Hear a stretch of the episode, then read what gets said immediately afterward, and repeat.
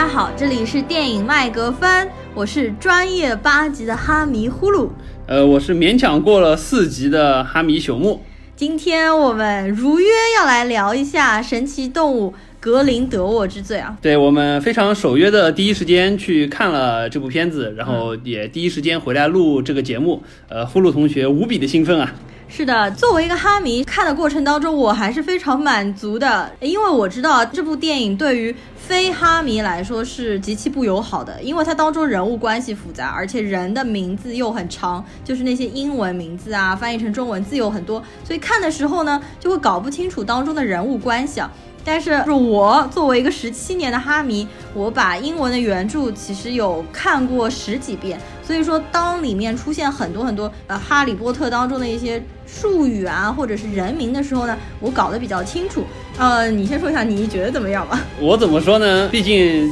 在呼噜同学长期的熏陶之下，对于哈利波特的世界相对而言还算有了一些了解。嗯，呃，但是这部片子我还是只能说我做到了看懂。但是远远没有做到看透，当中很多人物的设定也好，包括一些哈利波特世界的一些故事的引用也好，实际上我都已经忘得差不多了。嗯，然后你还差一点睡着，是不是？呃，对，很奇怪，这部片子哪里很就是文戏的部分，就有有两三段都让我有一些昏昏欲睡。这个在我看之前，哈利波特各个系列，包括神奇动物一都没有这个状态。这部片子确实给我带来了一些这方面的一些感受。这部片子的确它比较沉闷，就它没有说太多打斗啊、特效场面啊，它的确当中一直都平铺直叙，而且整个节奏非常缓缓慢嘛。的确，我觉得应该会有不少人会睡。睡睡睡过去这样子的，那么我的话是非常喜欢的啦，而且我还买了二刷 MX 的票嘛。那这样我们今天分几个部分，我觉得先呢我要来介绍一下就是这个电影的票房情况，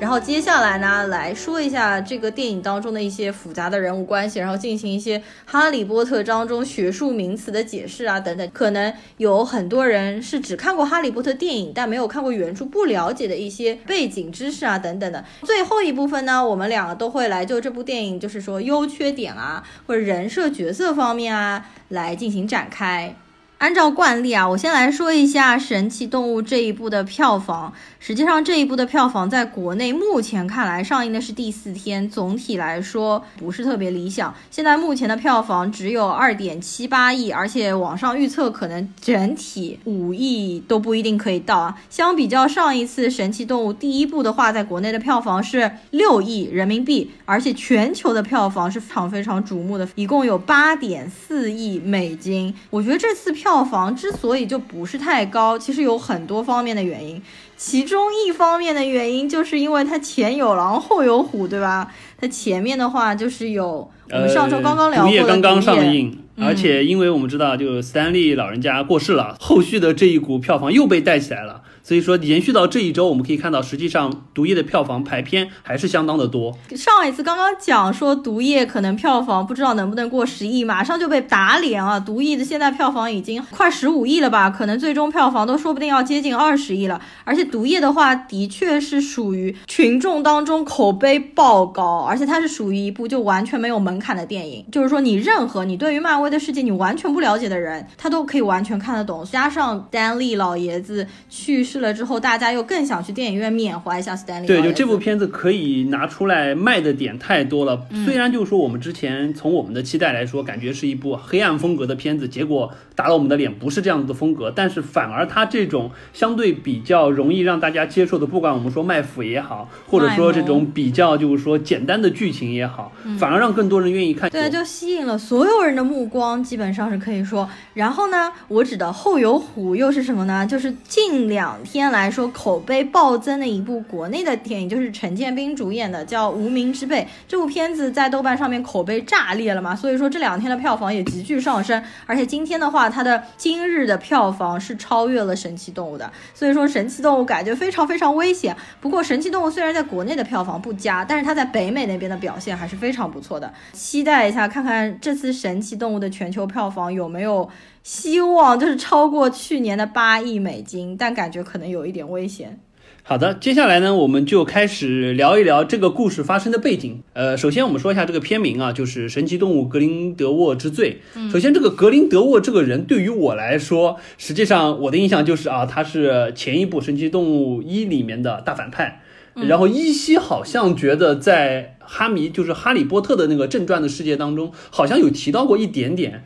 呃，反正他和邓布利多之间有些关系。当然，这部看完我们知道他们之间爱恨情仇的关系。对，但是具体的情节我一点都没有印象了。所以说，我觉得这一块可能要专业八级的呼噜同学给我们好好的说一下。OK，其实格林德沃这个人呢，在原本的七部《哈利波特》当中也是提到了不少的，因为毕竟他作为是邓布利多的初恋男友，对不对？所以说笔墨也是占了不少的。但是在原来的八部电影当中。基本上他只出现了一丁点，所以说如果只是看过电影的话，可能应应该来说对他印象不是太深了。但看过书的同学呢，肯定是对他印象非常深刻的。这个事情啊，要从头开始讲啊，因为要说格林德沃的话呢，我们就要先从邓布利多校长开始讲起。我们大部分人对邓布利多校长的印象呢，都是一个睿智的银发老人的形象，对吧？但实际上，在邓布利多去世了之后呢，有一个记者叫做 Rita Skeeter，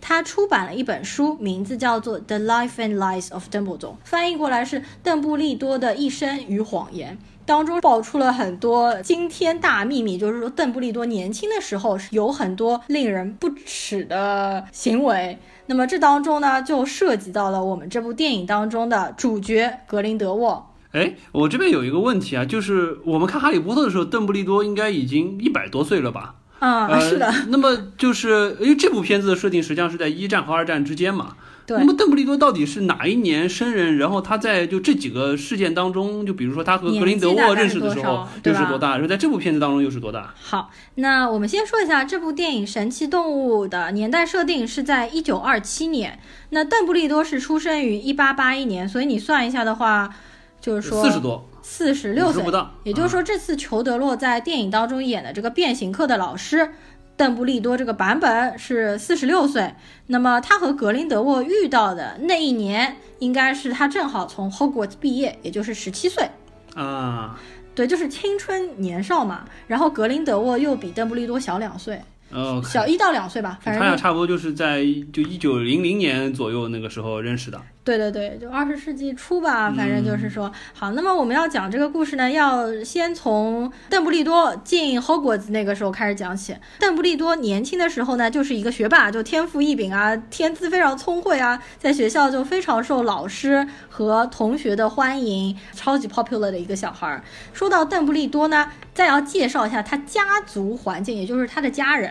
嗯，我知道他有个弟弟啊，就是名字很搞，因为。他实际上是叫阿布斯·邓布利多，然后他有一个弟弟叫阿布福斯·邓布利多。对，对的，对的。你知道他还他们还有个妹妹，你知道吗？好像好像有印象，就提到过。是的，但是具体不太清楚。就是在原来的电影当中，他的妹妹是以一幅画像的形式出现的，对对对，是在死亡圣器下的时候，实际上是有出现的。但是说如果没有看过书的原著的粉丝，可能对于这个不是特别清楚，所以我来大家介绍一下。阿布斯和阿布福斯呢是兄弟两个，他们年纪可能也就差了一两岁的关系。但是阿布福斯一直很不喜欢阿布斯，因为他觉得自己是唯一一个看破了阿布斯真面目的人。我觉得我们还是说就是啊，阿布斯邓布利多。我们叫他邓布利多，然后他弟弟就叫他弟弟，否则我觉得可能这两个名字听多了有点搞，所以我就用邓布利多弟弟妹妹这样讲嘛。对，我觉得这样可能方便一点，因为阿布夫阿布斯阿布福斯讲多了，真的有一点绕，我觉得。哦，好吧，好吧，那为什么就是说他那么讨厌邓布利多呢？这个是因为他觉得邓布利多完全没有担起一个做大哥的责任，就对于家人是非常不负责的一个人。那我们这边要先从他们家的小妹妹 Ariana 开始讲起。OK 啊，呃，大家都知道啊，在魔法界的话呢，一般有魔法的小孩，大概是在六到七岁的时候就展现出魔法的能力。就比如说哈利波特，就大概是在六七岁的时候啊、突然之间发现自己有一些与众不同的能力啊，比如说他的那姑妈刚刚给他剪了头发，他第二天头发马上就长回来了，或者是他表哥一直在追杀他的时候，他就马上能跑到树顶上或者烟囱顶上躲起来。啊，所以这个就是小说中就有说，实际上就远在我们电电影中看到他把就是那个装蛇的那个玻璃弄没之前，他就已经有过一，些。早就有了，早就有了，因为他把玻璃弄没的那一年已经十一岁了，对对，就就已经要入学了嘛。已经要入学了，但实际上远在那个之前五六年，真正有魔法家族的小孩就应该已经表现出一些魔法的能力了。所以说，Ariana 也是在六到七岁的时候就展现出一些魔法了。但是呢，有一天 Ariana 在他们家的庭院里面就玩耍，可能是在变魔法的时候呢，被他们同村的四个麻瓜小孩看见了。然后这四个麻瓜小孩非常的不友好，就过来了之后，对于 Ariana 进行了比较残忍的欺负。呃，这一块儿我有仔细听过和看过很多遍英文的原版小说，J.K. 罗琳都没有很详细的说他们到底是怎么欺负 Ariana 的，只是说他们欺负了她，叫她 freak。呃，反正叫他怪这些小孩，我觉得胎胆子也蛮大的。要是看到这种，对吧，身负绝技、奇怪功能的小孩，还敢上去欺负他，但是小孩子不过小孩肯定也是这样，对，就那个年纪的小孩，看到别人不一样，总会会就把他们叫做怪胎，然后一直去嘲笑他们啊，或者是就排挤他对对。对对对，所以 Ariana 那个时候年纪还非常小，她就接受不了为什么外界要这样打压她，所以呢，他就一直压抑自己，就拼命压抑自己的魔法，然后就神经错乱了。实际上，Ariana 是 J.K. 罗琳埋下的一个很久远的伏笔，Ariana 应该是在全书当中出现的第一个默然者。啊，就像上一部当中的那个 Credence Credence 一样，就是就体内之后就爆发出一个叫默默黑黑的那个？对，就那个黑黑爆炸力很强的东西，就是说是什么东西呢？这个默然者就一般是指年龄十岁底下的小孩，由于一些各种各方面的压力，一直拼命压抑自己的魔法，形成的一种怪物，然后他们的体内就迸发出那种黑色的非常强大力量那种黑暗魔法的衍生物，这个东西叫做默默然。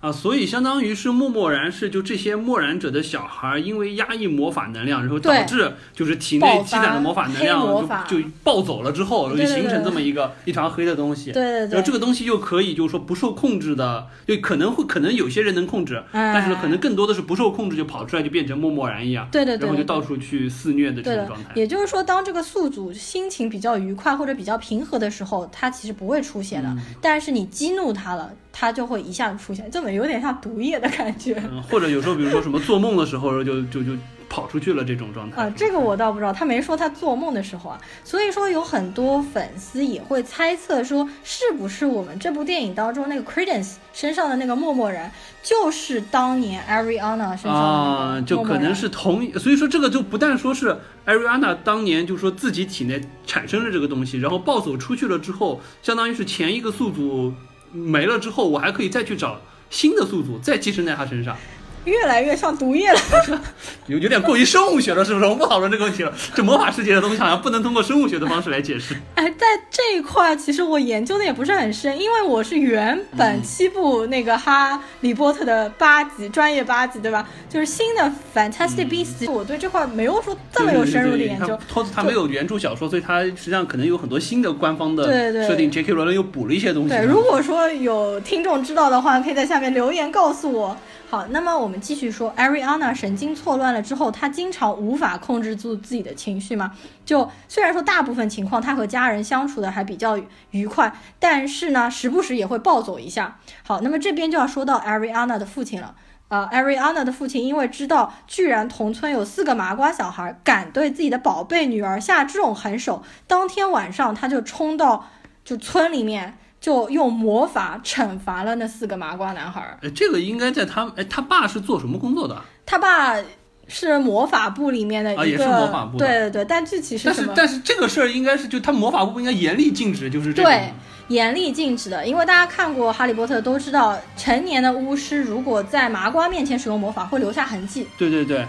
哦，不对，应该是未成年会留下痕迹，但是成年的，如果你惩罚了麻瓜，马上魔法部也会就知道这个信息，然后来惩罚你。而且当时他爸马上被冠于就说 Muggle hater，就说仇恨麻瓜者这个名义，以这个名义把他抓起来关进了阿兹卡班。哇，这个好严重啊！对，所以说。呃，他父亲应该之后就是在阿兹卡班里面度过了余生。呃，所以实际上，邓布利多家三个小孩很小的时候，父亲就被抓走关起来了。是的，所以他们就从小童年阴影非常大嘛，而且大家总的来说三兄妹心里都有阴影。啊，然后因为这件事情爆发出来之后，周围的就说魔法界的人士对他们这个家的看法也是很不好的，因为认为他们的父亲是一个仇恨麻瓜的人，就非常政治不正确。对对对对，就是现在的说法。而且在他们那边，这这个政治不正确的罪名远比我们现在政治不正确罪名要大得多。对，而且他是去惩罚了那些未成年的小孩子啊，你想想，都是小朋友啊。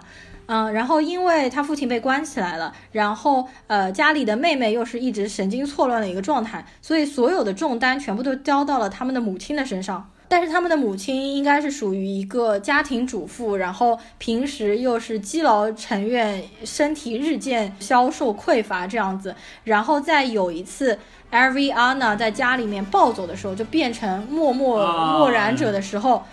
就是在一次意外当中。他们的母亲被杀死了，相当于他母亲可能就是被那个默默然出来了之后暴走了之后暴死了，对，有可能啊，对，就是就就是这样，不是有可能就是这样，但是具体没有说是怎么暴死的，但是这个绝对是全家族的一个悲剧嘛。那么等于这个家庭里面的父母全部都没有了之后，那全家的责任全部都掉到了邓布利多的身上嘛。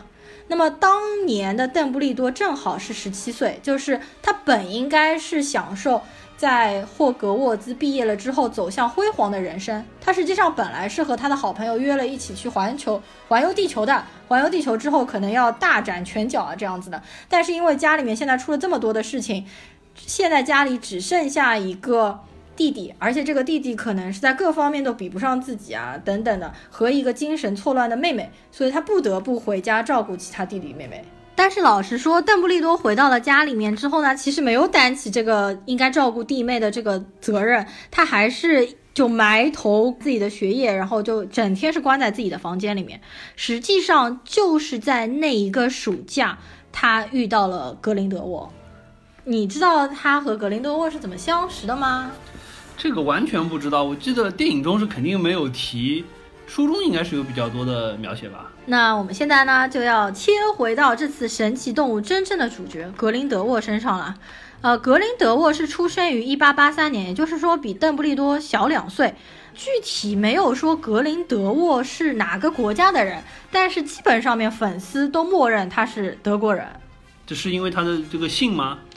一方面是因为他的姓啊，然后我这边正好岔开说一下，就是他这个姓呢叫 Grindelwald，因为它的发音更偏向于德语的发音，就那个 W 应该发成 V 的音。但是在美国的话呢，可能大家更加念的是 Grindelwald 这样子的，其实两个发音都 OK 啊。还有一方面认为他是德国人，是因为杰 K 罗琳写这部书本身影射他就是希特勒嘛，对吧？格林德沃是毕业于。一个魔法学校叫做 Dumbstrong，你这个应该知道，那就是火焰杯里面三强争霸赛里面就是全是男生的那个来的那个学校嘛。对的，那个学校反而被塑造的感觉就是全部都是大老爷们儿，是吧？都是像战斗民族一样的这样子。就三强争霸赛里面还有一个全是女生的学校，叫做 b o b e t t 是一个法国的学校。但实际上在小说当中，这两所学校都是男女混生，就是都有男生和女生。那么 Dumbstrong 是什么东西出名呢？就是对于黑魔法的宽容是出了名的。也就是说，在那个学校里面，学生只要不要过分的研究或使用黑魔法，老师其实都是睁一只眼闭一只眼的。所以说，在那个环境之下呢，也可能就塑造了格林德沃就年轻时候对于黑魔法的狂热和痴迷。那格林德沃实际上就是在那个学校有一次在进行一个严重的黑魔法的实验。之后被学校开除了，就你可以想象，他都被那个学校开除了，所以他对就玩的真的有点大。是的，是的。那么他为什么后来会来到这个邓布利多家住的这个地方呢？是因为格林德沃一直想寻找死亡圣器，就是 Deathly Hallows。啊，就是老魔杖啊，然后复活石啊，还有就是那个隐身衣。对，就是说传说当中不是说集齐了这三样东西的人可以逃避死神吗？所以说他一直就是想长生不老啊这个样子，然后呢想找到这些东西。那么传说当中死圣是存在于一个叫做 Godric's Hollow 的地方。那么这个地方呢，就是邓布利多家在的地方。那么格林德沃于是就跑到 Godric's Hollow 来寄宿在他的姑妈家，应该这个姑妈叫做 Basilda Backshop，实际上是他们的一个课本，叫魔魔法史的作者。而且这个 Basilda Backshop 实际上在电影当中原来也出现过一点，但估计一点印象都没有。你你肯定是不记得了，对吧？后来他变成 Nagini，Nagini 附身在他的尸体上面，啊，可能没有印象。不详细讲了，但是呢，这个他姑妈就是邓布利多的邻居，就是这个样子。这个好有偶像剧的感觉啊！就隔壁邻居家突然来了一个从外校还被开除了的风度翩翩的不良美少年。对。就是这样，是不是很像日漫画风？有一点奇怪。而且格林德沃有非常强的魅力，而且在书中是被形容成金发美男子这样子的一个形象嘛。反正他到了邓布利多家的隔壁之后呢，就是说这两个少年当时一见就心心如，这叫什么？一见钟情，然后呃，心叫什么？惺惺相惜。嗯，是的，就是说应该是邓布利多对他一见钟情。他可能有一点说利用了邓布利多对他的情感啊等等，但不管怎么样，他们当时的理念总的来说都是想要统治麻瓜。为什么邓布利多想要统治麻瓜呢？是因为他的妹妹是被麻瓜所害，他的父亲又是因为麻瓜而被关进了阿兹卡班，所以他一直心恨怨念。不过他的理念就不是说那么极端，他的想法是说我们要负起照顾麻瓜的责任，但是。就是格林德沃的想法是，我们要镇压麻瓜，就是像对待奴隶和牲口一样对待麻瓜。啊，就就是稍微有一点，就理念是不一样的。对，就相当于就是他们都是有有一种自我优越感，觉得实际上，呃，这个巫师这个种族是远远优过于麻瓜这个种族的。但是，呃，只是说就是邓布利多相当于是就是我应该领导你们。对不对？你你相当于是我们的，就是说，就是相当于我是个领导者。对。但是从这个格林德沃来说，他相当于就有一点像就希特勒那种感觉，是是的。呃，就是一个是优等民族的感觉，加上一个社会达尔文主义，相当于就是你们这些人就是劣等民族，那么劣等民族或者被淘汰，或者被奴役。嗯，没错，就是这样子的。然后他们两个人在讨论这一些的时候呢，就有一句话非常出名嘛，叫做 “For the greater good”。翻译过来意思就是为了更伟大的利益。实际上这句话在我们这部电影当中也出现了很多次。这句话而且也成为了后来就是格林德沃召集那个大军的时候的一个宣传口号了。感觉特别有那种革命军的那种 slogan 的感觉。是的，就是说为了我们之后就是说魔法这个后裔可以统治世界，我们现在牺牲一点人是完全必要的。就是这种感觉就很像呃纳粹啊那个什么。好，那么。但是呢，他们这个友谊只维持两个月。呃，他们再一次见面，就是他们非常出名的1945年的那次传奇性的决斗。所以这一隔，相当于就是隔了半个世纪，快呀。啊，哦，哎，差不多，是的，是的，是的。啊，那他们当时是怎么决裂的呢？就因为感觉，就这部片子一九二七年嘛，实际上他们已经相当于是已经决裂了很久了，而且已经也有二十多年没见面了。对对对，是的，是这样的。那么为什么他们会决裂？当中有非常关键的元素，就又要说到他，就。邓布利多的弟弟和妹妹了，在格林德沃的眼中，邓布利多的弟弟和妹妹是他的绊脚石。他认为邓布利多应该跟随自己奔天涯，然后走向更辉煌的人生。但是他的弟弟妹妹是阻碍邓布利多的最大的绊脚石。他觉得他应该抛弃他的弟弟。就有一次，格林德沃就和他的弟弟就争执起来的过程当中，格林德沃就拿出了魔杖，对他的弟弟实行了 Crucio，就是。钻心咒就是三大不可饶恕咒当中的其中之一。对对对，哈利波特七里面也也就就说到过，提到过无数次。七部里面一直在提这个。是的，就是酷刑，等于是对他。那么这个时候，邓布利多当然要站出来帮他的弟弟了，对吧？不管怎么样，还是自己的家人嘛，亲人。然后他就和格林德沃争执起来，两个人同时都抽出了魔杖。实际上应该是三个人都同时抽出了魔杖，他弟弟也抽出了魔杖。就在三个人的激战当中。其中有一发就击中了在角落里的 Ariana，也就是他们的妹妹，而他们的妹妹当场就死掉了。哇，那他们这个打的也是够凶的，这个是，但具体到现在为止，还没有人可以知道到底这三个人当中，到底是谁的魔法使 Ariana 致死的。那么 Ariana 死了之后呢，邓布利多就突然之间完完全全变了一个人，幡然醒悟，这样子，他才开始变成了我们现在所有的哈迷认识的那个睿智的、善良的老人的形象。那么在 Ariana 的葬礼上面呢，阿布福斯认为这一切都是邓布利多所造成的过错，所以他在葬礼上面一拳把邓布利多的鼻子打歪掉了。就是在那个时候，所以后来小说当中一直说邓布利多鼻子有点歪，就是那个时候被他弟弟打的。那我们现在再说回格林德沃，在那一次就是说他们三个人交战的当中，他后来到底是怎么样了？因为当场 Ariana 不就死掉了吗？所以说格林德沃当时就马上逃走了，因为他知道可能邓布利多和自己就要做决裂了，所以他立马就逃走了。他们再次相见，就我刚刚说的嘛。就是一九四五年那一次传奇性的决斗了，在他们诀别之后到一九四五年当中的过程，可能就是要看我们这一次一系列的五部神奇动物的电影当中应该会交代他们会。那我还有一个问题，就这部里面实际上提到他和就是说邓布利多之间结了一个叫血盟还是什么样的一个东西吗？哦，那个原来的小说里面有提到吗？还是没有？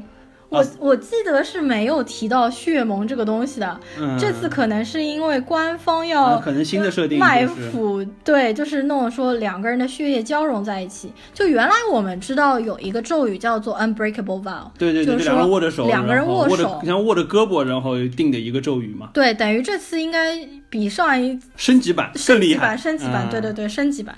呃，我我我我说一下格林德沃最后的结局好了，因为这个东西是本来书当中和电影当中都拍出来的。嗯，你还记得不？我不记得了，但是因为这个是在那个之前嘛，所以说肯定之前是提过。是的，在电影当中有闪回的镜头，在书中也有比较详细的描写。实际上，格林德沃和邓布利多在那一次世纪性的一九四五年大战之后，他不是被打败了吗？然后他的老魔杖不是就被邓布利多呃拿走了吗？对对对啊，然后格林德沃就被关到了一个监狱，然后这个监狱叫做 Newmangard，这个监狱这个 Newmangard 这个听上去就也像德文嘛，Newmangard 这个监狱实际上是格林德沃自己造的。他当时造出来就是要关押，比如说他的反叛者，但是他反而自己被关进了 Newmangard。好像反正传说当中 Newmangard 是比就是阿兹卡班更加黑暗、更加对森严的一个监狱，所以他的余生全部都是在 Newmangard，一直到哪一年？就是一直到一九九八年的时候，他已经风烛残年，身体也很虚弱了，已经成为一个完全就是一个老人。就是在那一年。伏地魔为了要问出老魔杖的下落在哪里，他追踪到了最后一任是格林德沃，所以他就跑到那个监狱里面去威胁格林德沃，让他说出老魔杖的下落。啊，所以伏地魔还去，就相当于是新一代的 BOSS，还去找了当年的老魔王。你你那当年用的老魔杖哪儿去了？对，我知道啊，是被邓布利多抢走了。对，就是这个样子啊。啊，是，就是新老两代黑魔王的交战，你知道吗？那么这我突然好好奇，会不会五部结束，最后就落一个镜头，就就落在这里，就相当于是对吧？这个新老魔王。相会的那一刹那，然后对，但你脑海当中脑补这一幕应该很强悍啊，但是电影当中拍的非常非常那个不好啊，我觉得，就是在书中描写的是这样子的，书中描写大概意思就是说。伏地魔找到了格林德沃，格林德沃那时候完全不是伏地魔的对手了，但是就智商还是碾压伏地魔这个样子，他还是一直在欺骗和嘲讽伏地魔，直到伏地魔最后用阿巴达卡达布拉把他杀死为止。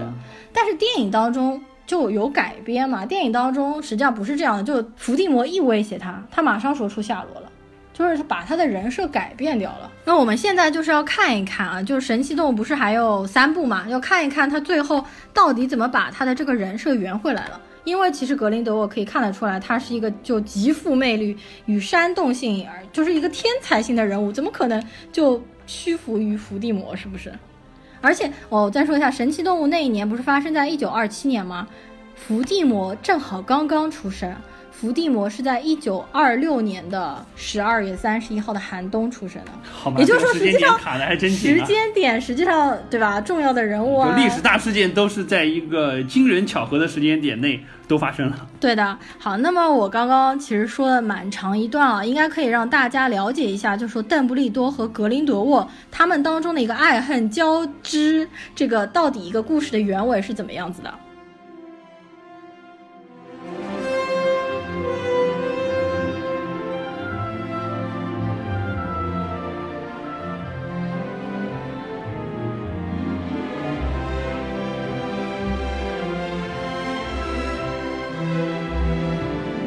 好的，我们在听完了这个关于邓布利多和格林德沃这绵延了半个世纪的爱恨交织，一直到最后的大决斗。当然，这个都会在我们之后的，就是说片子当中三部里面肯定会具体去展开。呃，但是至少就是说前面的故事背景是这个样子的，这确实给我补了一课啊。我之前只是知道这两个人之前有一段，但是嗯这么复杂的故事我还真是不知道。哦，然后我还要插一下，就是我们这次可以在那个里面看到的年轻版的邓布利多和格林德沃，实际上就是原来的《死亡圣器》那部电影下里面当时的不是当时片，当时的那两个演员又拉回来，啊就是这两个年轻人就是当年演的那两个那已年轻人。经过了好些年了，对已经过了七年了特效这样戳了，哦，怪不得我觉得好像确实有一点脸熟，啊，这个因为我觉得？就是说邓布利多那个，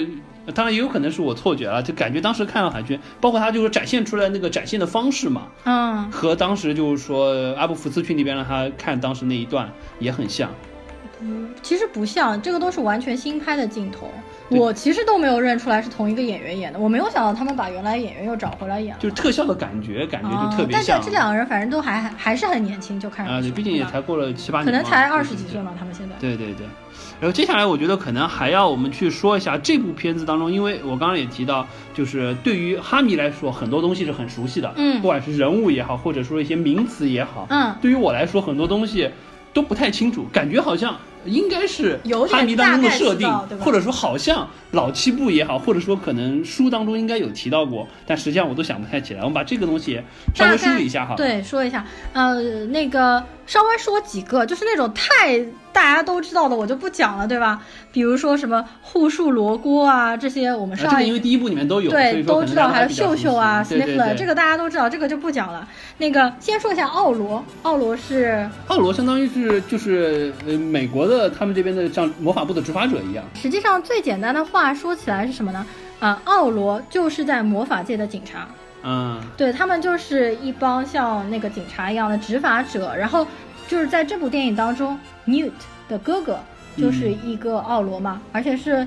那个英国奥罗办公室的负责人，应该是个头头，是这个样子。所以奥罗就是英国和美国他们都是这样叫，都通通并没有说像没没没像麻瓜和 No Match 这样子的差别。啊、对，他们在全世界各地，反正在英语国家都叫奥罗。对，女主角也是个奥罗嘛，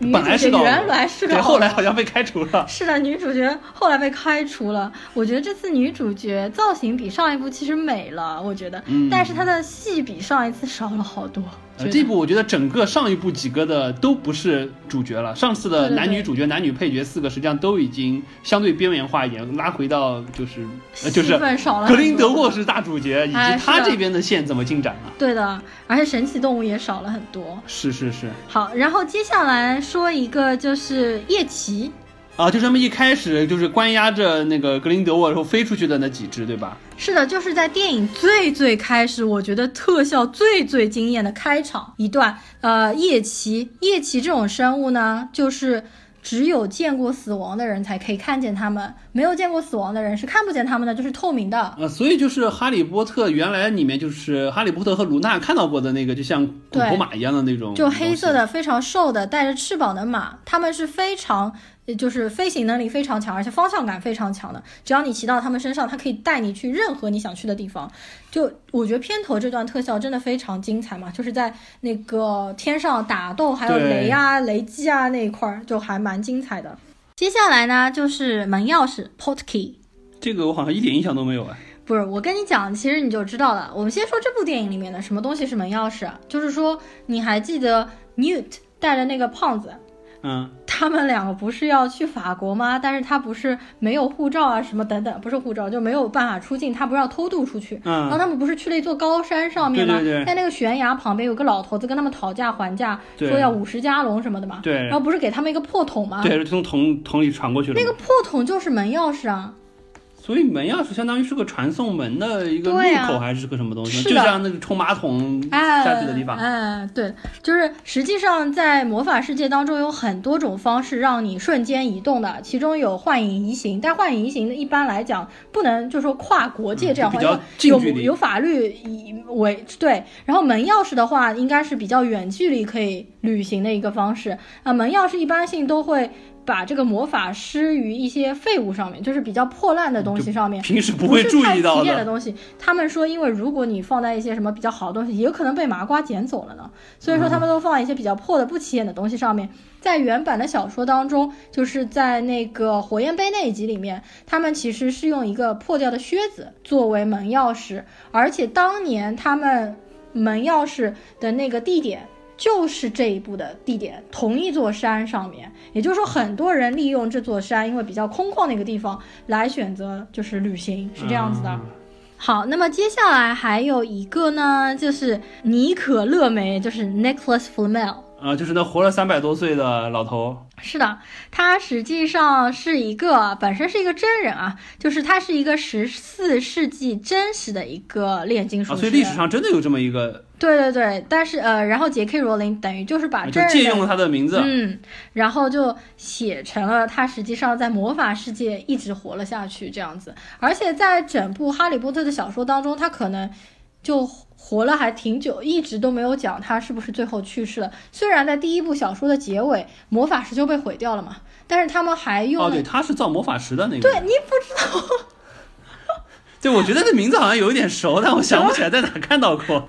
就是这这就是四级和八级的差别，这就是普通四级和专业八级的差别。你你这个就已经掉到路人粉的这个阶段去了，好吗？Nicholas Flamel 他最主要的一项成果就是造出了魔法石，在英文当中，这个石头叫做 Philosophy Stone，也就是贤者贤者之之石实际上就是你很喜欢的《钢之炼金术术师当中讲的贤者之石啊，这块石头。这个，因为就是炼金术当中，嗯炼金术当中当时就会一直提，就是就真的欧洲的当时的炼金术当中一直会提贤者之石这么一个概念。嗯，那么那个石头如果在炼金术师里面，它这个东西是干嘛的呢？它实际上指的就是一种可以点石成金的石头。哦，对。那么在这个小说当中呢，实际上它是被誉为是可以让人长生不老的一个石头，而且是真实可以让让人长生不老。因为 Nicholas Flamel 和他的妻子两个人都活了几百年。在电影当中看到他的时候，他其实已经有一点像鬼魂了，对吧？对，就已经长得很很很老很老很老。而且他的手的骨头就是被他们一捏，不是就要咔咔咔碎掉的那种感觉吗？好的，那么接下来我们就开始进入讨论这部片子的人物以及一些剧情的设定好了。好呀，那么在讨论人物的时候呢，我们先来讨论两个女人吧。呃，好的呀，就是就就是相当于是我们在呃哈利波特世界当中接触到的或者说是比较熟悉的人的名字。嗯，一个就是我们这里面提到了一个 Nagini，就是后来变成了这个魂器之一的那条蛇。嗯，对，呃，Nagini 这个人物实际上。这次是由一个韩国的，就是说女演员来饰演就是是一个个亚裔的女性嘛，而且我觉得长得还蛮漂亮的嘛。然后 Nagini 她这个身世非常沉迷，实际上对于粉丝来说，也就是到了这一部电影才意识到，大家才知道哦、那 Nagini 原来原来是一个人，就原作里没有完全没有啊，完全没有，你知道吗？就原作当中，Nagini 只是一条蛇，虽然说。就是小说当中写的时候都是用 she，就是她，嗯但我以为这个只是伏地魔对她的爱称啊，对，对就像宠物的爱称一样，对？谁知道他是个人啊？就这样，就是当时一下爆出这个事情的时候，就哈迷界纷纷就喊，就是细思极恐啊！他居然原来是个人，你不觉得很可怕吗？这件事情而，且这样子看的话，实际上他活了很久很久了。是的你，想，他是跟着在格林德沃这个时代就已经存在的。对。然后这个事情后来 J.K. 罗琳有专门在那个 Pottermore 上面出来，就是进行解释嘛。格林呃，J.K. 罗琳自己说他这个梗埋了二十年，真的假的？当年真的有想到过是？我不知道，我觉得可能是他最近才想到的吧，这个我就不得而知了。但是 J.K. 罗琳是这么说的，就是说 Nagini 他到底是怎么样一个人？就从这部电影当中也可以看到，他实际上是一个 Maledictus，也就是叫做血咒。对对对，就是可以变形成这种，而且可能以后会就越来越变形成蛇的形态，而回不来的这么一个。对，对吧？它就和一般的，比如说像是狼人啊这种变形是不一样的。就狼人只会在满月的时候变，平时是正常。就像卢平那种是不一样的。对，但是有血肉的这些人是非常悲剧性的一个人生，也就是说他的人生只可能走向最后都是不好的结局。到了一定的年龄，他会永远的变成动物。而回归不了人性了，而且可能变成了动物之后，它就会就说丧失了人性，或者它会丧失了过去作为人的记忆啊，可能都没了。对，而且这个就是说，这个血咒只是由母亲传给女儿，就是只有女性身上会有。如果是儿子的话，家族诅咒传对，如果是儿子的话就不会传，是这个样子的。呃，其实你知道谁还有这个血咒吗？不知道，之前有提到过，还有谁有吗？实际上有一个人有，就是马尔福，你知道的对吧？马尔福我知道啊。马尔福的妻子。呃，这个你可能没有印象了，是吧？没印象。实际上，马尔福的妻子在电原版的电影当中，只有在死亡圣器下十九年之后。不是，你是指就是啊？是就是。马尔老马尔福的妻子，年轻马尔福，Draco Malfoy，Draco 的妻子，在最后电影当中，最后十九年之后，在月台上面出现了一瞬间，啊，对对对，提到是吧？对，那个地方没提到，就是后面在 Pottermore 上面讲的，就是他的妻子实际上也是一个有血咒的女性，但是这个她是呃隐性基因，就携带者。但是他也很年轻，不会爆发。但但是他很年轻也死了，就是说他在他儿子大概就十十岁多的时候就马上死掉了。哎，那就是后来他不是写过一本那个《The Cursed Child》里面的题吗？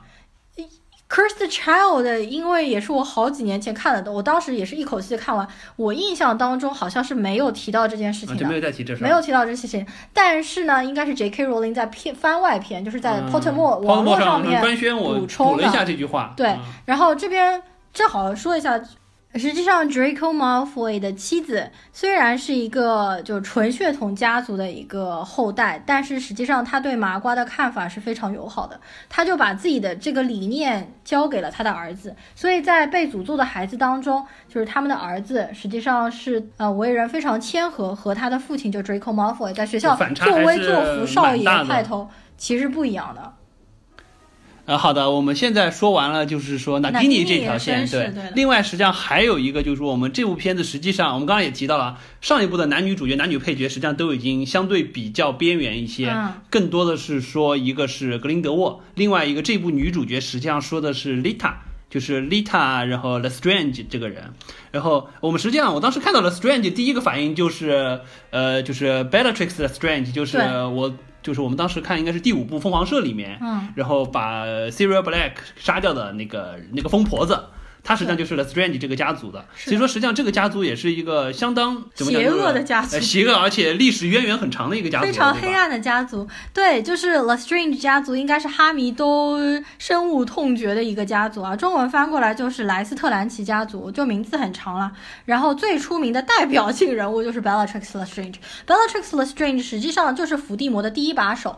演员就是 Helena 演的嘛，就是那个疯婆子，就是眼线画的很黑，然后一穿一身黑衣服，然后也是把就是纳威他的父母给逼疯掉的那个非常邪恶的人，就下手非常的狠，最后把小天狼星杀死的，就正是他。所以说大家都说，就 Lestrange 是完全纯血统，但是是非常邪恶的家族。在这边就不得不提一下，J.K. 罗琳后来又说，实际上在整个魔法古老的家族，一共有叫做 Secret Twenty Eight，就是神圣二十八家族，全部都是纯血统的家族。对的，那当中我说几个就比较有名的家族，应该大家都知道的，一个就是刚刚说的斯特兰奇家族，最出名的就是卫斯理嘛。啊哦，对，他家全是，反正对，Ron 呃 Weasley，虽然就他们家过得不咋地，但是至少他家是纯种的。对，全部是纯血统的，但是他们对麻瓜非常的友好。接下来对啊，就就是 Ron 他爸还很哎迷麻瓜的那些东很西。对，Ron 他爸实际上自己本身的职责叫做麻瓜事务司，呃，滥用麻瓜事务事务司司长，什么 The misuse of Muggle artifacts，就是一个部长，但是是一个呃很迷恋麻瓜，就很喜欢收集，比如说像什么电池啊、插头啊、嗯这样子的人器械啊，或者是现代科技的东西。但特别可爱，其实我很喜欢他爸，就每次小说当中描写他爸对麻瓜饰品非常迷恋那那一段，我都非常喜欢。然后第二个就是龙巴顿，啊，就 Naval 家对，龙巴顿家应该也是作为就是说正义的一方，纯血统的巫师。然后还有 Greengrass，Greengrass 就是我刚刚说的马尔福他的妻子那个家族。啊，那个家族对，然后完了之后就是布莱克家族，啊，小天狼星布莱克嘛，他们家当时有个族谱嘛，就特别大。就是那个家族树。实际上，我们前面说的那个杀死他的 Bellatrix，实际上他也是布莱克家族的，他实际上是小天狼星的表兄，表表表姐，表姐，嗯表姐妹，对，应该是这个意思。但是她后来嫁给了一个 Lestrange 家族的男人，所以叫改名叫 Lestrange。嗯实际上，你可以看到纯血统家族的人，因为他们只和纯血的嗯通婚，对就还是这几个二十八个家族之间通婚相对会多一对，实际上所有的人都是 cousin 啊，嗯都是这种表亲的关系啊，这样子的。然后完了之后就是马尔福家族，嗯，对，然后还有 Ollivander，Ollivander 就是魔呃，造魔杖、做那个，魔杖的，对。然后还有 Gaunt，好，Gaunt 这个可能知道的人不是太多，但是 Gaunt 这个家族非常的重要，他实际上就是 Salazar Slytherin 的直系后代。啊然后他是谁？Gaunt 就是伏地魔的外公。啊，他外公这对，些就是 Gaunt 他的女儿，就是用那个呃爱情魔药迷倒了一个麻瓜，然后和他生下了伏地魔。然后因为这部电影当中，其实你也可以看到，就是 Queenie。Queenie 对，他也用了有点像迷情魂技、迷情技一样的一个魔咒来迷惑那个胖子嘛。对对对，但是呃，在书当中或者在这个哈利波特的设定当中，如果是用迷魂剂或者是用这种爱情药剂生下的小孩是不懂得爱的。所以说伏地魔为什么一生这么悲惨，好吧，就是因为他不懂得爱，是这样子的一个基本设定啊。我们刚刚正好不是讲到 Queenie 嘛，就是这次在剧情当中，这个 Queenie 就最后其实倒戈到格林德沃的麾下，你觉得这个还点挺让我设计惊讶的怎么样？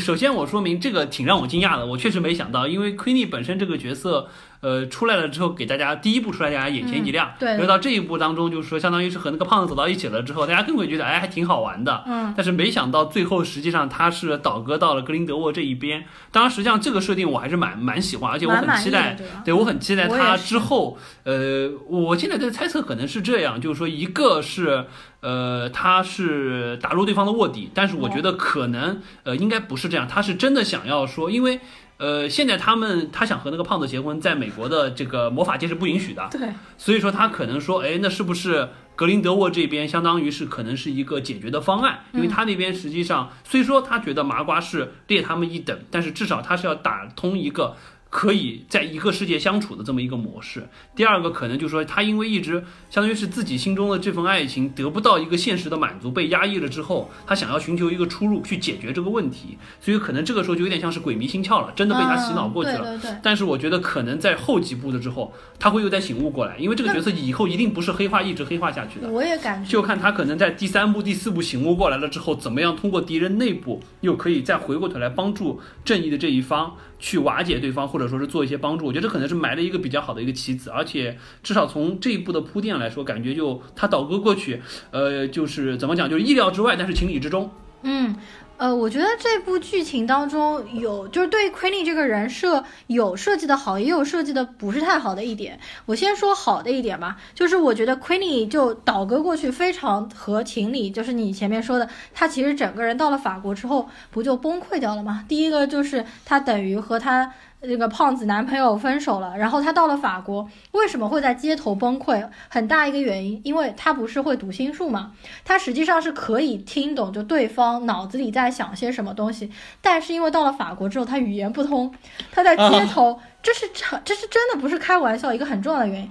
他听不懂法国人在说什么，他一开始就很崩溃，他在街上走的时候，旁边的人个个全部。所有的说话声全部都传入他的脑子，他本来心情就不好，加上那天雨天，然后他就在路边不是抓着自己的头发，非常潦倒那个样子吗？其实一方面也是因为他语言不通，第二方面他为什么会倒戈到格林德沃？因为格林德沃本身就是一个非常具有人格魅力、非常会说服人心的一个人，而且他没有办法探听到格林德沃内心的真实想法，是因为格林德沃是一个会。大脑封闭术，一个非常强大的人，就法力级别太高了，你读不了。法大脑封闭术实际上在原来的小说当中有提及过，非常长一段时间，就是斯内普教授一直在教哈利波特怎么样封闭大脑，就是不让伏地魔去侵入他的内心。但是哈利波特自始至终都没有学会这个东西，只有等级非常高的巫师才可以有非常强大的就是 occlumency，就是大脑封闭术这个功能。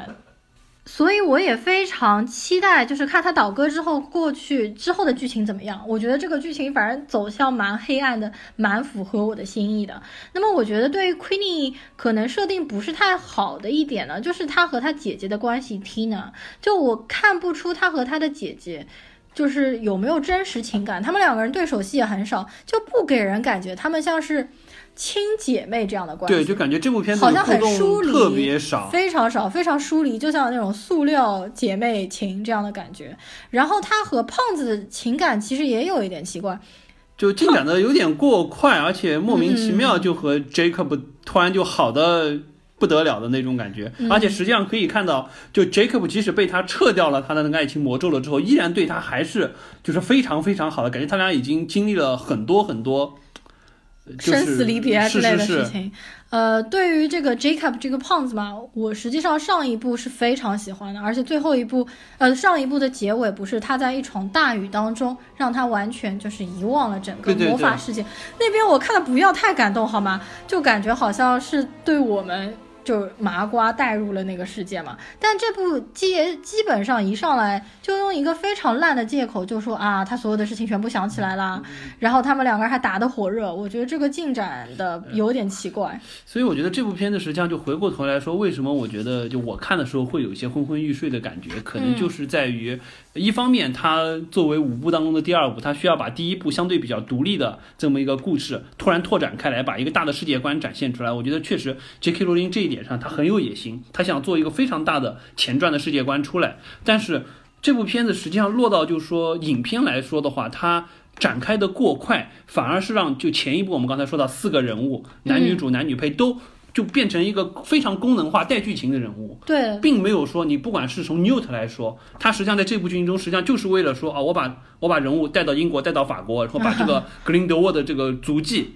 带出来而已。包括就是说这个 Queenie 也好，或者说 Jacob 也好，包括像女主也好，实际上都是说是。相当于是一个辅助的角色，嗯，但是他在就是说文戏这块处理又没有，就你带剧情的这个过程当中，又让人觉得有一点突兀，而且剧情感觉就展开的让你没有眼前一亮的感觉，这可能是为什么我就看了又有点想睡，但是又觉得好像可能这边会有些料，不应该睡，但看完了之后发现真的没有料，只是就是带了过去而已，对，就比较痛苦的一点。对这次整体，其实虽然我是作为一个非常那个脑残的哈迷来看，实际上这次也不是说让我从头到尾都非常激动。它当中实际上真的平铺直叙，情节非常缓慢，令人抓人眼球的那些情节啊，或者是特效镜头都比较少，就可能没有像第一部当中有那么绚丽，那么多的神奇动物一直不停的出现，抓你的眼球啊等等。而且我觉得这部可能还有一个问题，就在于，这是我这是我自己的一个想法，就是第一部因为很明显就是一个单线，随着 Newt 去看各种各样神奇的动物，对，一点一点来，然后直到最后就说把整个故事收尾，然后露出一个大反派来啊，有格林德沃这个人，然后有默默然这么一个东西结束了，相对于剧情线比较。较单一，而且就大家思路比较容易跟着一条线走。但是这部片子实际上，因为你是想说反派的故事，但是你依然是正派的人物在带这个故事线，你就很痛苦，很痛苦。因为我们可以看到，实际上《哈利波特》七部全都是以哈利波特为主线，然后 Voldemort 那条线实际上是在说主线的过程中，一点点去把它拨开来，告诉你反派的路线怎么走。但这部正经是格林德沃是主角，但是带线却是 Newt 在带，就会让人觉得就是说你到底是想要重心在哪里？带线这边的人就感觉，就假设我是 Newt，嗯我带线，我作为。名义上的主角，我带的很痛苦，因为实际上你不关注我的事儿，你并不给观众说这部我经历了什么事情，甚至说这部当中很多神奇的动物也都是作为一个展示特效的东西，并没有说让你觉得好像有很惊奇的地方，对。反倒是说花了很多时间想让告诉你格林德沃这个人是怎么样，他干了什么事情，但是他那边又不能说是大片的去说，我觉得这个就让人看了就会觉得有一点有一点剥离，甚至我当时看完了之后，我有第一个反应就是说，你索性你反正拍五部嘛，你第二部你就是以格林德沃为主线。开始说他就是主角，可能你落到最后结局的时候，哎，我再把他和正线的地方并起来，比如说我把邓布利多和 Newt 这个线引出来，或者说是在格林德沃的做坏事的过程中，哎，一直发现有 Newt 的身影，或者说有好人这一边的这条线的身影在里面，最后告诉你啊，第一步我说了正正面的这条线啊。第二步我说了反面的这条线，两边汇聚在第二步的结尾。第三步我开始说正反双方的一个斗争的过程。我觉得这样可能大家看起来更好，嗯，但是可能真的不敢这样拍。呃，其实我倒不是特别想这样拍，因为我叫什么格林德沃这个角色呢，呃，实际上我更喜欢小雀斑一点。我其实比较希望小雀斑可以一直作为男主角继续下去，而且很多粉丝都有你这样的想法，所以说有人就问 J.K. 罗琳说，小雀斑这个 Newt 在后面三部里面到底是不是还派什么是一个作用对吧？主要角色，然后 J.K. 罗琳做出的是正面积极的这个肯定，说 Newt 还是作为一个男主角的存在。因为我很喜欢小雀斑嘛，就是所以我还是希望他的戏份可以接下来继续多一些这样子。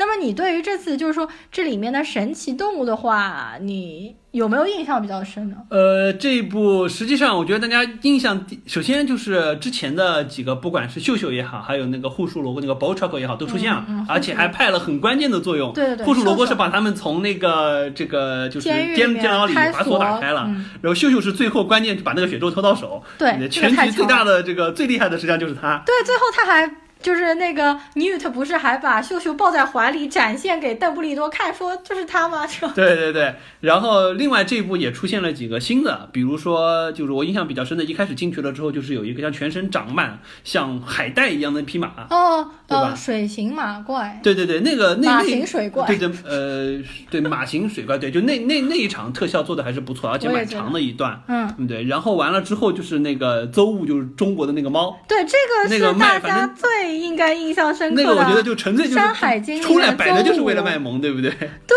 这个真的是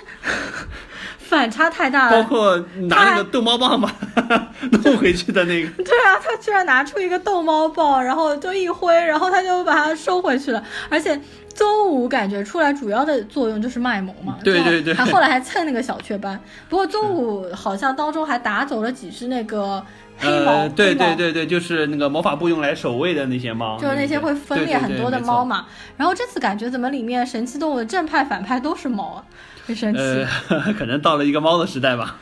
另外，在这部电影当中，实际上基本上大家哈迷都揪出的一个错误，就是 J.K. 罗琳实际上是犯了一个错误，是什么呢？就是 Professor McGonagall 的出现，麦格教授里的出现。面就是有一个场景，他实际上过来说了一下，就说了说了几句话嘛。对，到后面他不是还去追那个学生，把他封嘴巴封住了那个吗？实际上他在里面戏份。也不算少了，至少还有台词啊什么的。但是实际上，真正的 Professor McGonagall 是一九三五年才出生的，但这部电影的背景设定应该是在二七年，对，所以说还没，根本就没有。可能 J.K. 罗琳写着写着写忘了都了。懵掉了。而且我觉得这部实际上 McGonagall 出现并没有一个特别大的作用，就感觉纯粹是吃老梗的设定，让大家觉得对哎 m a g a n i g o 出现了。实际上，哎因为 Nagini 出现，我们可以理解后面一定有重大的戏份和他就是这个人物怎么样转变成后来那条蛇。嗯但是 m a g a n i g o 在这里面就感觉让就是让哈迷说，哎呀，Maggie Smith 哎，但但其实老实说，那个地方我还真的就是一下激动了一下，你知道吧？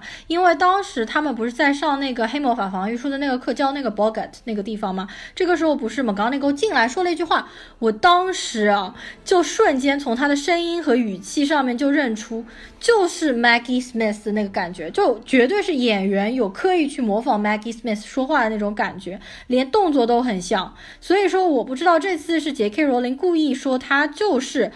当年的那个 Professor McGonagall，还是说他是 McGonagall 的。的妈妈啊、嗯。姑妈啊什么之类的？哎这倒也有可能，但是是他妈应该也不可能，不应该因为信 m a g a n i g o 对，他的母亲不姓 McGonagall，然后他的父亲是一个麻瓜，而且他的母亲是一个家庭主妇，就没有说在学校里教。说不定如果你要昂金元回去，其实也是可以的，就是说肯定是他家族的一个 aunt 啊或者什么的。嗯但是这也没有办法，就比如说有很多大的作者、写这种书写到后面都自己写漏洞，比如说柯南道尔啊、J.R.R. Tolkien 啊，因为人物关系太复杂，家族错综复杂了，就可。但我不知道 J.K. 罗琳这个其实非常大的纰漏，照理说。照理说，呃我觉得应该有很多人帮他审稿，应该会发现，对吧？看他之后，也有可能就是为了让这个憨迷稍微激动一下。啊，我我是激动了一下，但是后来才发现，原来这个不是真实的嘛。刚那个。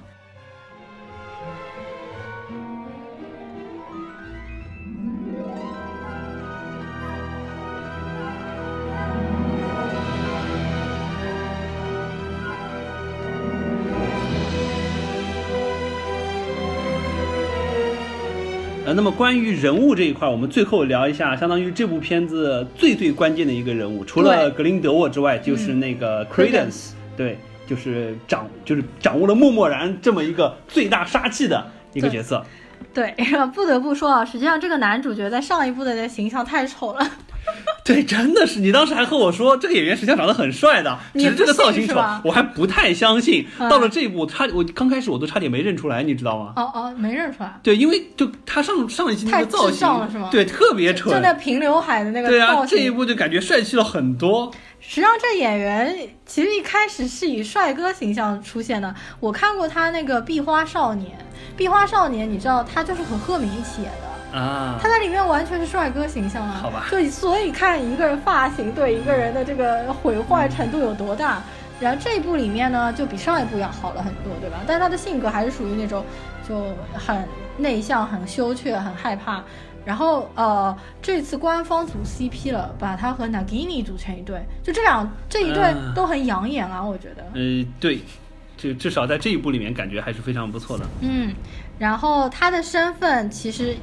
算是这部电影当中一个非常大的谜团，也就是吸引着大家一步一步去探索，就是他到底是谁，他到底是哪一个家族的人。他当中当然给你造了很多迷雾线，让你感觉他好像是 Lestrange。对对对，家族的实际上直到最后才揭晓是邓布利多家的对呀、人惊呆了好吗？就很可怕，我觉得这件事情，就最后他抛出大大梗，说你是什么邓布利多一个，我其实真的蛮吃惊的，你知道吗？我我我我之前是完全没有想到这一点完。全没想到，完全没想到。啊、不过呢，就是说是邓布利多家族的，也没有说一定是邓布利多的弟弟啊。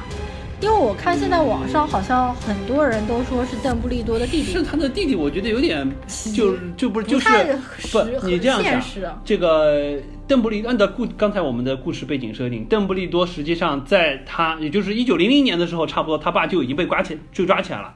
实际上没有更早了，他他他他妹妹几年的时候，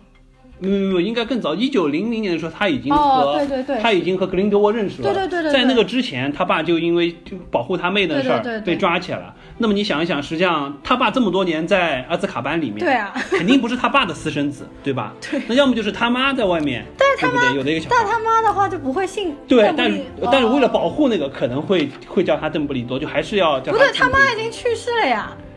呃，那就啊，对，如果说是就他妹妹很小的时候就因为一次失手啊把他这个他妈也杀死了，那实际上 因为这个这个人看得出来，实际上你想想，按照就是说 The Strange 那一条线走过来的话，实际上他应该也就是二十来岁的样子，最多了。二十岁不应到的，该是十几岁，在孤儿院里嘛，应该是十几岁应该是十几岁的样子。那么实际上，你想想往前倒推的话，现在是二十七年，往前倒推，实际上一九一零年左右出生的人。嗯，那么按照这个时间线，肯定不应该是，至少不应该是邓布利多，就阿布斯邓布利多的父母的小孩儿。对呀、那道理上说，撑死了就是一个远亲，对不对？反正邓布利多家本来就是氏族渊源很长。对，我觉得理性来说，这个人应该是邓布利多的一个 cousin 或者是一个侄子啊、侄女啊等等等等的。但是我看网上好多人说他是他的弟弟，说难道是他爸在这个阿兹卡？我觉得这些人想太多了吧。生下来一个死神，希望 J.K. 罗琳不要把他往这个线上带，也不要被这个大家影响带到这个地方。这个太狗血！邓布利多居然年过半，快年过半百了，突然发现自己还有个弟弟，我觉得不太不太而且我觉得没必要，没必要。就你设定他是邓布利多家已经够让大家对足够跌眼镜了，了没必要说还要把他和邓布利多挂上直系关系。嗯，然后呢，就是还要说到，就是当中那个 Lita Lestrange 在那次船难当中把那个两个婴儿调换嘛。嗯我看网上还有人说其实没有调换过来啊，等等的。但是后来有人看了三遍电影之后说，真的调换过来了，因为两个婴儿的那个包裹的布的颜色是不一样的。啊，这个、啊这个网友也是，第一脑洞够大，第二这个找补回来的也是够仔细的。然后呃，说到那个船难，实际上大家应该都可以联想到，就是应该暗指的就是一九一二年泰坦坦尼克克号，对而且时间是对得上地点也是对得上，就是在快到纽约的那个地方，对对对海面上面沉船了嘛。所以如果是按照泰坦尼克号那个来算的话，就是 Credence 现在应该是十六岁，对也就是十六七岁，应该也是符合电影当中的这个设定。对对对，没错。啊、所以说我们对于这个 Credence 这个年呃，就是这个身世之谜，要再等两年 才能知嗯，道。对，我们等着下一步应该会把它揭晓的比较充分一点。嗯，是的哦，我觉得这次有一个非常搞笑的点，就是说。这次不但就是等于泰坦尼克号这个事情乱入了，在那个格林德沃做那个大型宣讲会的时候，他还预言了，就是说飞机、大炮、呃，原子弹、就是二战。就二战时候的那些画面，不管是德国的坦克也好，当年的原子弹的爆炸的也好，大家看得非常清楚。那一段感觉好像不像在看《哈利波特》，就有点打破次元壁的感觉。就从来没在哈利波特的世界里看到这种场面。对，然后不过格林德沃就是 J.K. 罗琳说格林德沃是一个 seer，就是一个先知。就我们知道先知这一类，在哈利波特原本的小说当中，他们的那个占卜老师 Professor Trelawney，他家族很多都是隔代出一个先知，就是先知是可以预言到未来的一个真实情况的。只是原来的那个 Professor Trelawney 不太靠谱，但是格林德沃这个人好像是一个非常强大的先知，就等于格林德沃这个人设太完美了吧？对，实太际上，面面俱到啊，就天才型的人物。所以我觉得这一部实际上也有一个好的地方，就是呃，或者说就是这一个系列啊，它对于就是说反派格林德沃的塑造，实际上是要比呃哈利波特塑造伏地魔要强、要深得多。是的，因为你你给人感觉看完了之后，伏地魔好像在格林德沃面前就是个小喽啰这样的呃，我觉得可能还是和就是说《哈利波特》的本身给给看的就是还是啊以小孩看为主，它是有书，它是作为嗯少年少儿读物、少年读物为起家的。那么实际上，当然第一剧情相对比较简单，就是第一小孩成长史，在一个新的魔法学校接受很多新奇的东西，让小孩看得很过瘾。第二，反派呢你就是坏。你没有什么太多的想法，你就是坏。对对对你作为 Voldemort，你就是要你就是要毁灭他们，对就是来复仇，对不对？就特别特别简单。但是到了这一步，明显看到他实际上成人像相对多一些，而且到了这一步，你把格林德沃塑造的实际上就是一个相对是一个野心家，哎不单单说是一个一个一个一个恶棍。而是说你是一个政治家，他是有一个非常大的理想抱负，嗯不管是他在这里面做的一些，就是说相当于鼓动性的言语也好，或者说是对于说未来我要建造一个什么样的世界也好，当然，回过头来看，就是说你可以看到，不管是他作为一个先知也好，或者说他作为这么一个呃理想家、政治家也好，如果说就就像之前说的，他实际上是按照希特勒这个形象去往前带。当然，如果说他真的上台的话，带来的东西虽然他预演到了二战当中的那些悲惨的东西，但是希特勒当年迫害的只是犹太人。但是到了他，那可破坏的就是全世界的麻瓜。嗯所以说，实际上他这个东西，我我很期待，就是他在第四部、第五部的时候，把它是不是上升到一个相对更高的高度？啊就第一，对人性和对就是说，相当于呃，当年我们对于就是说种族，所谓优等民族、劣等民族，或者说是就是说不同，就是说巫师和麻瓜之间这个对立性的一个讨论。第二，它是不是说会把这个就是魔法世界的战斗啊？一部分带到麻瓜世界，因为我们可以看到，实际上从第一部开始就已经非常深入到的介入到了麻瓜世界，不像哈利波特的七部基本上就是在魔法世界打，但凡出现一些麻瓜世界，实际上只是一笔带过而已。但是到了这一步，到整个这个系列来说，对于麻瓜世界的影响非常非常大，所以说很有可能说，就有点像什么，就有点像奇异博士的时候，实际上对于就是人类的世界影响也是很大的，正常的世界影响是很大的，就相当于是和现实世界有一个非常深入的一个接触。他们作为魔法世界两个世界之间的斗争，我觉得可能这块儿会就在这个系列我还是蛮期待它会更强，因为这个反派角色的塑造使它上上升到了一个就大家可以从更深度去挖掘一些呃哲学层面思考的问题，而不单单就是说我们在魔法世界里你是坏的我是好的我们俩对打、这种状态，所以我觉得这是这个系列可能更让人期待的一点。哎，你这么一说，我就觉得特别期待后面的走向，就不知道是不是真的会描写到，就这个世界就不再是架空的了。就是如果说它真的和真实世界当中发生的二战联系起来的话，那应该是非常强啊。就是说，对，因为这部里面已经有了，就是说一战带来的影子，泰坦尼克的事件，很多东西已经和真实世界走起来了。对，但它没有说真实有说指名道姓说出这个东啊，西，啊那肯定不会，就是说说的这么细，但是就是说它可能会影响到我们意识到的真实世界的一些走向的变化。呃，但实呃实际上在原本的小说当中，有一些和真实的麻瓜世界有联系的，就比如说每一任的魔法部的部长新上任了之后，他都会去英国首相的办公室和英国首相见面，认识一下，那段特别搞笑。就呃，其实我说错了，是每一任英国新的首相上任了之后，魔法部的部长都会去找他拜访一认都拜访一下。所以你刚刚这么一说，我就感觉，哎，会不会格林德沃和希特勒实际上他们也会暗中有交集啊 之类等等等等。当然，他可能不会说真实的写出来这个样子。你更有甚者，可能希特勒是格林德沃在麻瓜界扶持起来的一个傀儡当然，这个我觉得可能太黑暗了，我们想的太多了。而且我觉他应该不得，会这么写。对，而且以杰克罗琳的这种写法，可能不会这么深的去把现实世界改变掉，可能更多的还是说现实世界那边发生了什么。那么对于魔法世界来说，我们需要就是说怎么样去应对这些事情，然后嗯来处理自己的事情。那最后的话，我们就稍微来总结一下，然后给这部片子打一个分好了。呃，那我先来说啊，我这个粉丝滤镜太过严重，就对于《哈利波特》陪伴了我这个十几年来说，我实际上真的对它丧失了判断力。我一直说的一句话就是说，《哈利波特》可能是全世界就唯一一个 franchise，就唯一一个大 IP，我是属于那种无脑可以打满分的。就只要你拍，我就无脑打十分。因为我觉得可能我们能有幸在荧幕上面见到他，能有幸在大荧幕上见到他，我并不想让他从我的这个现实生活中消失掉嘛。我就其实真的想让他一直陪伴我下去，就像有很多人星战对于很多人，或者漫威世界对于现在的零零后啊之类的这样子来说，哈利波特我是真的希望他可以一直陪伴我下去啊。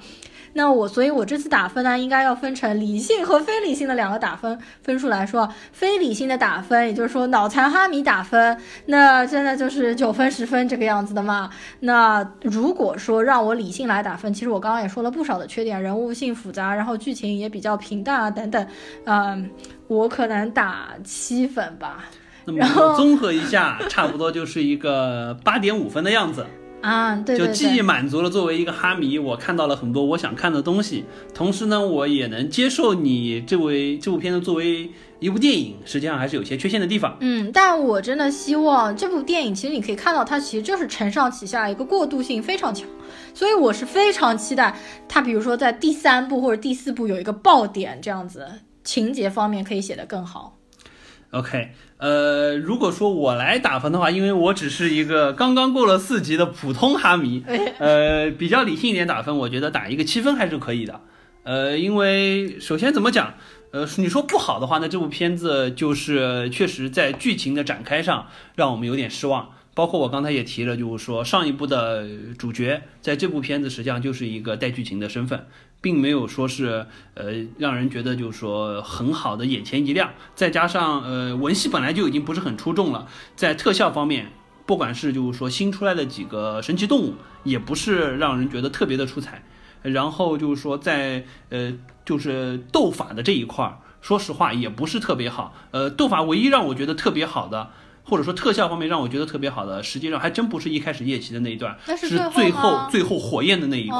火焰的那块处理。因为就是说我知道很多就在特效这个层面上最难处理的，实际上就是水和火这两种东西。因为水和火牵扯到了大量的光影的渲染，它不单单说是我要，就比如说我要塑造一个像变形金刚，很容易建模。长方形、正方形，我做好了光效就可以了。但是水它是有流动性的，它是很多很多小的颗粒，在一个流就是流体力学的情况下，怎么样去模拟真实世界，很难很难。就比如说像呃像那个叫《头号玩家》里面，当时就说那个电梯里血水出来的那一段，哦，那个特肯定是特效做的，的那对。那肯定是特效做的，但是那个做的很不错，就拟真度很高。哦。同时，像这一部里面火焰打斗的那一块，包括最后那一块，就是变成就是说就是呃火的凤凰和龙在那边相互斗争的那一段，包括整个大火圈火吞噬上来的那种感觉，我觉得拟真度，包括它那个火的颜色处理啊，变化的非常非常好。我觉得这段是特效方面，我觉得是最出彩的，或者说这部最亮点的地方。但是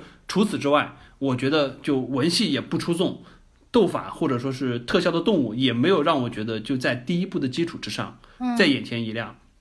那么回过头来，如果说要说好的地方的话，那还是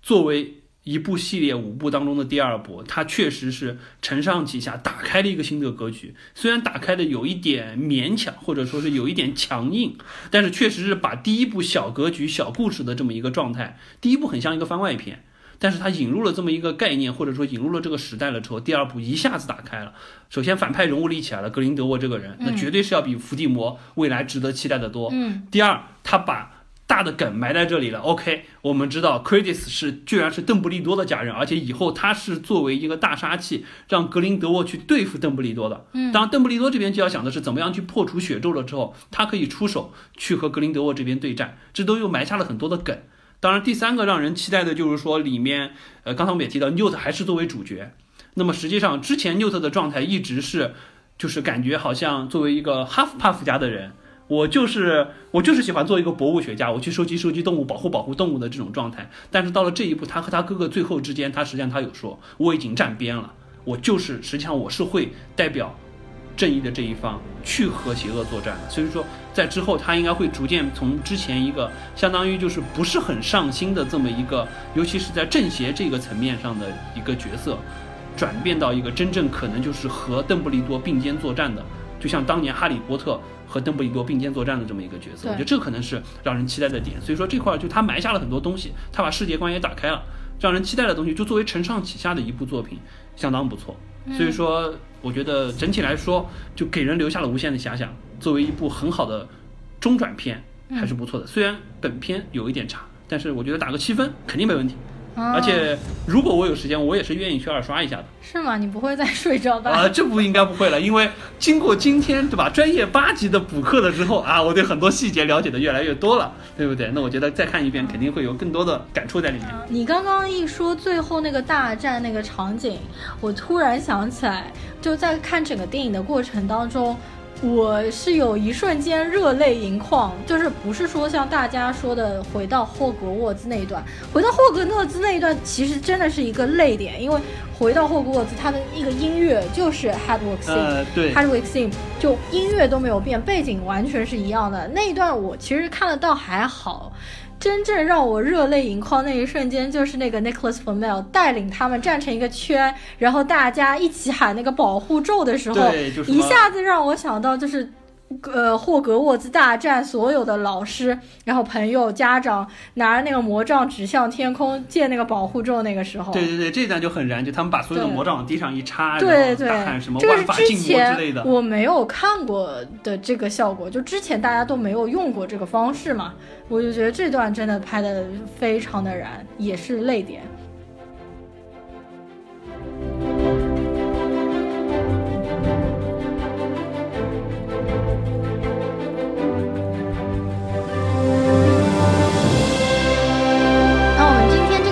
呢也要到尾声了，其实我们聊的还蛮尽兴的。呃，在这边做一下小的广告，就是在我们这个专辑的第十期节目呢，实际上专门聊了一期《哈利波特》的游记，就是我和朽木就跑了四个国家。然后去了好几个城市，去专门找很多《哈利波特》的拍摄场地以及相关的一些场所，对吧？对，我们当时去了日本大阪那边的环球影城，专门有一个《哈利波特》的专区，呃，拟真度非常高，不管是霍格沃兹的城堡也好，包括或就是 Hogwarts 的小镇也好，做的很不错。然后完了之后，我们又去悉尼，悉尼大学那边实际上有个叫哈利波特楼，就和哈利波特就是那个霍格沃兹进场的那个飞行课的那个场地，嗯，非常非常的像。然后之后去了英国呢，就更多了，不管是就是这个九十四分之三的站台，对，然后还包括说像在牛津大学，就是哈利波特的那个大的主主的会堂，嗯，就四个学院都在那边的。然后还去了约克镇那边的对角巷，嗯，然后还有就是说爱丁堡那边，当时就是有个叫大象咖啡馆，是 J.K. 罗琳当时